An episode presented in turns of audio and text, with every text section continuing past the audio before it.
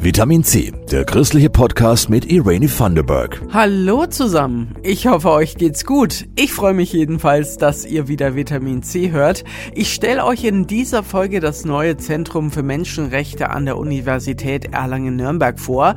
Dann nehme ich euch außerdem mit ins mittelalterliche Kriminalmuseum in Rothenburg ob der Tauber und es wird mal wieder Zeit für ein Gespräch mit eurer Partnerin oder eurem Partner.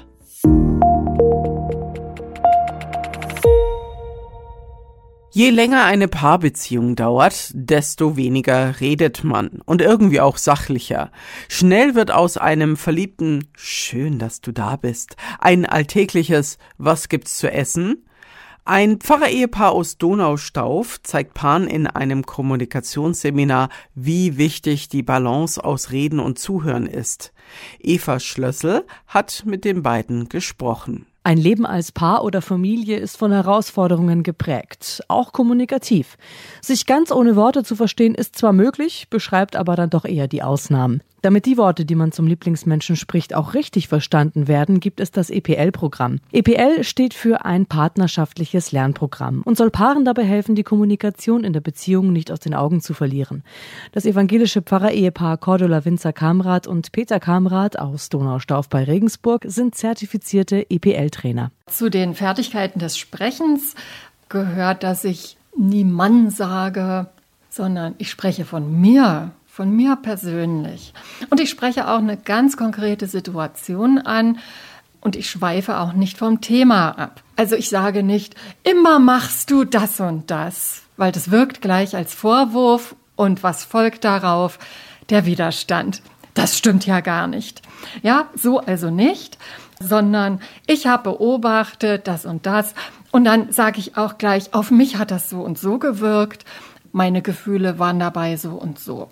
Also dieses sich öffnen, ehrlich sein, das schafft Verbundenheit. Sobald das Paar zur Familie wird, wird die Kommunikation oft auf ein organisatorisches Minimum beschränkt. Inspiriert durch ihre eigenen Erfahrungen kann das Ehepaar Kamrat auch hierbei nützliche Tipps geben. Das Paar war vor den Kindern, ist begleitend bei den Kindern und soll im Idealfall natürlich auch weiter bestehen, auch wenn die Kinder schon ausgeflogen sind. Und wenn die beiden sich füreinander keine Zeit nehmen und für die Kommunikation, dann ist das Fundament der ganzen Familie bedroht, weil die Kinder sind natürlich in einer abhängigen Beziehung zu den Eltern.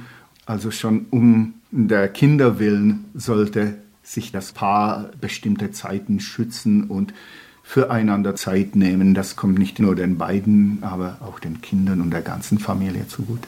Bei uns gibt es einmal in der Woche eine geschützte Zeit, die Zeit zu zweit, und da reden wir. Und das hat uns gut getan. Das war mal eine Zeit lang sehr wichtig, ähm, weil das auch sehr stressig war mit Kindern und Beruf. Da war das so ein ja, eine richtige Oase, die Oase der Woche. Und manche Themen haben wir uns auch direkt aufgehoben, um sie dann in Ruhe mal besprechen zu können. Kommunikation ist eben Arbeit, aber es lohnt sich. Hören wir wirklich aufeinander? Verstehe ich, was mein Partner mir sagen möchte? Bin ich da auch zugewandt? Bin ich offen dafür? Lasse ich ihn ausreden? Ja, bestätige ich auch, dass ich was verstanden habe? Das üben wir eben auch, ja mal zu wiederholen, was habe ich denn verstanden? Und dann zeigt sich oft, ja, viel habe ich vielleicht verstanden, aber manches auch völlig anders, weil ich in mir Bilder trage, die äh, gerade angesprochen werden, wenn ich etwas höre. Das sind meine Bilder, aber nicht die von meinem Partner. Also, nehmt euch doch mal wieder Zeit für ein Gespräch mit euren Liebsten. Übrigens, die Idee, sich jede Woche einmal dafür zu verabreden, Finde ich richtig gut. Ein neues Zentrum für die Menschenrechtsforschung bekommt die Universität Erlangen-Nürnberg. Zu Menschenrechten forscht man an der Uni ja schon lange. Jetzt soll das noch größer und professioneller werden. Kollegin Julia Riese hat bei der Vorstellung mit den Verantwortlichen aus Politik und Wissenschaft gesprochen. Bisher wurde im Center for Human Rights, kurz CREN, zu den Menschenrechten geforscht. Sieben Jahre gab es das Forschungszentrum.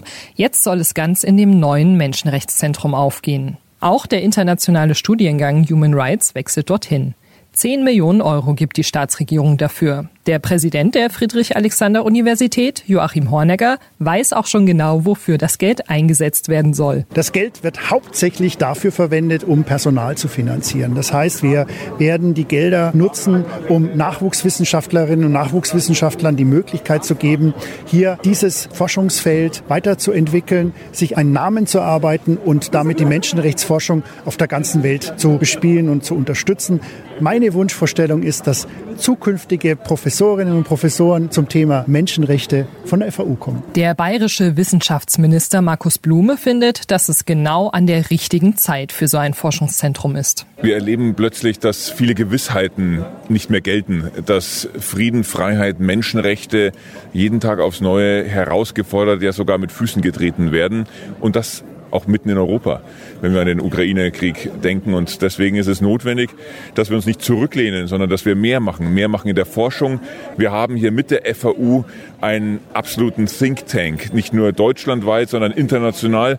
Und wir haben mit Nürnberg den perfekten Ort, um ein solches Menschenrechtsforschungszentrum zu errichten. Nürnberg mit dem Motto Stadt des Friedens und Stadt der Menschenrechte ist ja jetzt schon international bekannt, auch für den Nürnberger Menschenrechtspreis. Von der Arbeit in dem Forschungszentrum erwartet der Wissenschaftsminister ganz neue Ideen und Impulse. Möglicherweise gibt es in Zukunft ein Menschenrecht auf Internet, auf digitale Informiertheit.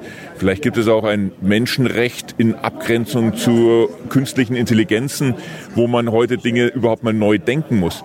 Dies alles und noch viel mehr, das wird nicht irgendwo in der Welt, sondern hier in Nürnberg stattfinden. Künstliche Intelligenz ist auch für Michael Krennerich, den wissenschaftlichen Leiter des Forschungszentrums, ein ganz wichtiges wichtiges Thema der Zukunft. Aber auch unsere gesellschaftliche Spaltung, die Polarisierung hier, die wird uns weiterhin sehr stark beschäftigen und wahrscheinlich auch vermehrt beschäftigen, weil wir da letztendlich fragen müssen, wie wir uns menschenrechtlich auch dazu verhalten und wo wir da möglicherweise dann auch tatsächlich Brücken bauen können. Und das, das sind große Herausforderungen. Also da habe ich keine Angst, dass uns die Forschungsthemen ausgehen, aber wir können sie aufsetzen auf das, was wir schon gemacht haben. Das waren in den letzten Jahren zum Beispiel die Themen Religionsfreiheit, Migrationsforschung, aber auch die Forschung zu Diktaturen. Das neue Menschenrechtszentrum verlinken wir euch in den Show Notes. Und jetzt zurück in eine Zeit, in der es sehr viele Menschenrechtsverletzungen gab.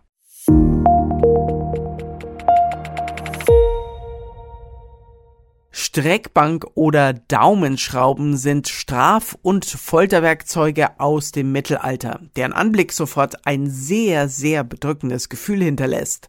Im mittelalterlichen Kriminalmuseum in Rothenburg ob der Tauber gibt's nicht nur solche und andere schauerliche Exponate. Es geht auch um die unterschiedlichen Rechtsauffassungen von früher bis heute.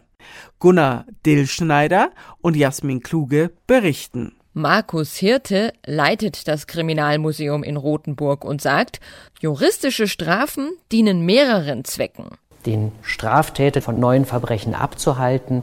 Der zweite Punkt ist, ihn wieder in die Gesellschaft zu integrieren. Und wenn wir den Blick vom Täter hinüberlenken zur Gesamtgesellschaft, dann ist Strafe wichtig, um andere potenzielle Straftäter abzuschrecken, aber auch die rechtstreue Bevölkerung zu bestärken, dass sich Straftaten nicht lohnen. Klingt erstmal nachvollziehbar und gerecht.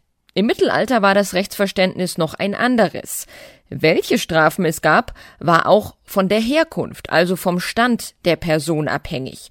Um ein Verbrechen aufzuklären, wurden damals auch Foltermethoden genutzt. Die Folter war ein menschenunwürdiges Beweisgewinnungsverfahren. Man hat Menschen Schmerzen zugefügt, um sie zu einem Geständnis zu bewegen, um dann verurteilen zu können. Das Geständnis war auch aus dem Christentum kommend zentral gewesen und da man eben noch keine DNA-Abgleiche hatte, keine Fingerabdrücke, keine moderne Kriminalistik, die Straftaten aufklären kann, wusste man sich nicht zu helfen und hat, wenn es keine zwei Augenzeugen gab oder ein Geständnis, aber hohe Verdachtsschwellen wie einen glaubhaften Augenzeugen, dann durfte man früher foltern, um zu einem Geständnis zu kommen. Klar, dass man unter körperlichen Schmerzen auch Dinge zugibt, die man vielleicht gar nicht getan hat. Bei der Durchführung der Folter gab es zwar klare Regeln, allerdings lagen die auch im Ermessensspielraum des Scharfrichters. Die Kirche spielt in der Geschichte des Rechts eine große Rolle.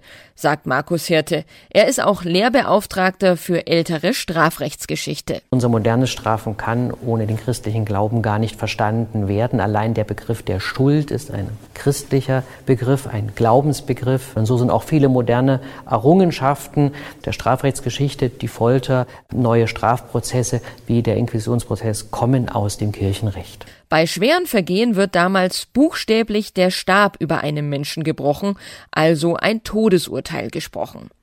Wer Glück hat, bekommt eine Ehrenstrafe, wurde also nur an den Pranger gestellt oder musste eine sogenannte Schandmaske tragen. Warum waren die Strafen damals eigentlich so grausam? Zum einen gab es ganz niedrige Aufklärungsquoten, nur ein von zehn Verbrechen wurde aufgeklärt, deswegen musste man sehr stark mit Abschreckung arbeiten. Zum anderen waren die Straftäter häufig selbst extrem brutal. Gewalt war das Hauptkonfliktlösungsmittel in alter Zeit, deswegen war man auch nicht sonderlich nachsichtig. Zum anderen war aber ein Verbrechen nicht immer nur eine Verletzung von einem Opfer, sondern man hat damit auch die göttliche Ordnung verletzt. Deswegen sollte die Strafe die Untat sühnen und vor diesem Hintergrund wurde dann der Brandstifter verbrannt und der Mörder getötet. Mit der Aufklärung im 18. Jahrhundert haben sich dann große Philosophen gegen die Todesstrafe und gegen die Folter eingesetzt und für eine Resozialisierung der Täter. Ob die gelingt, hängt natürlich von vielen Faktoren ab. Recht neu ist der digitale Pranger. Die Hemmschwelle, andere auf Social Media fertig zu machen, scheint niedrig. Ist alles eine Beleidigung, die auch strafbar ist und geahndet werden kann. Und es liegt an uns, das deutlich auch gerade an die junge Generation, die frisch mit dem Internet in Berührung kommt, zu kommunizieren, dass es da keine rechtsfreien Räume gibt. Insbesondere, weil es halt einfacher fällt, jemanden im Internet anonym zu beleidigen, ihm was Böses zu schreiben, was man in der Regel nie machen würde, wenn man sich Gesicht zu Gesicht gegenübersteht. Deswegen immer der Lackmustest würde ich es dem anderen auch ins Gesicht sagen. Ein guter Ratschlag von Markus Hirte vom Mittelalterlichen Kriminalmuseum in Rothenburg ob der Tauber. Finde ich auch einen guten Ratschlag. Das Kriminalmuseum in Rothenburg verlinken wir euch ebenfalls in unseren Show Notes.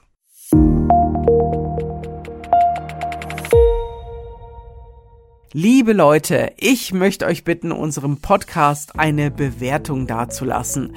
Das kann man eigentlich auf allen Podcast-Plattformen tun und das hilft uns wirklich sehr.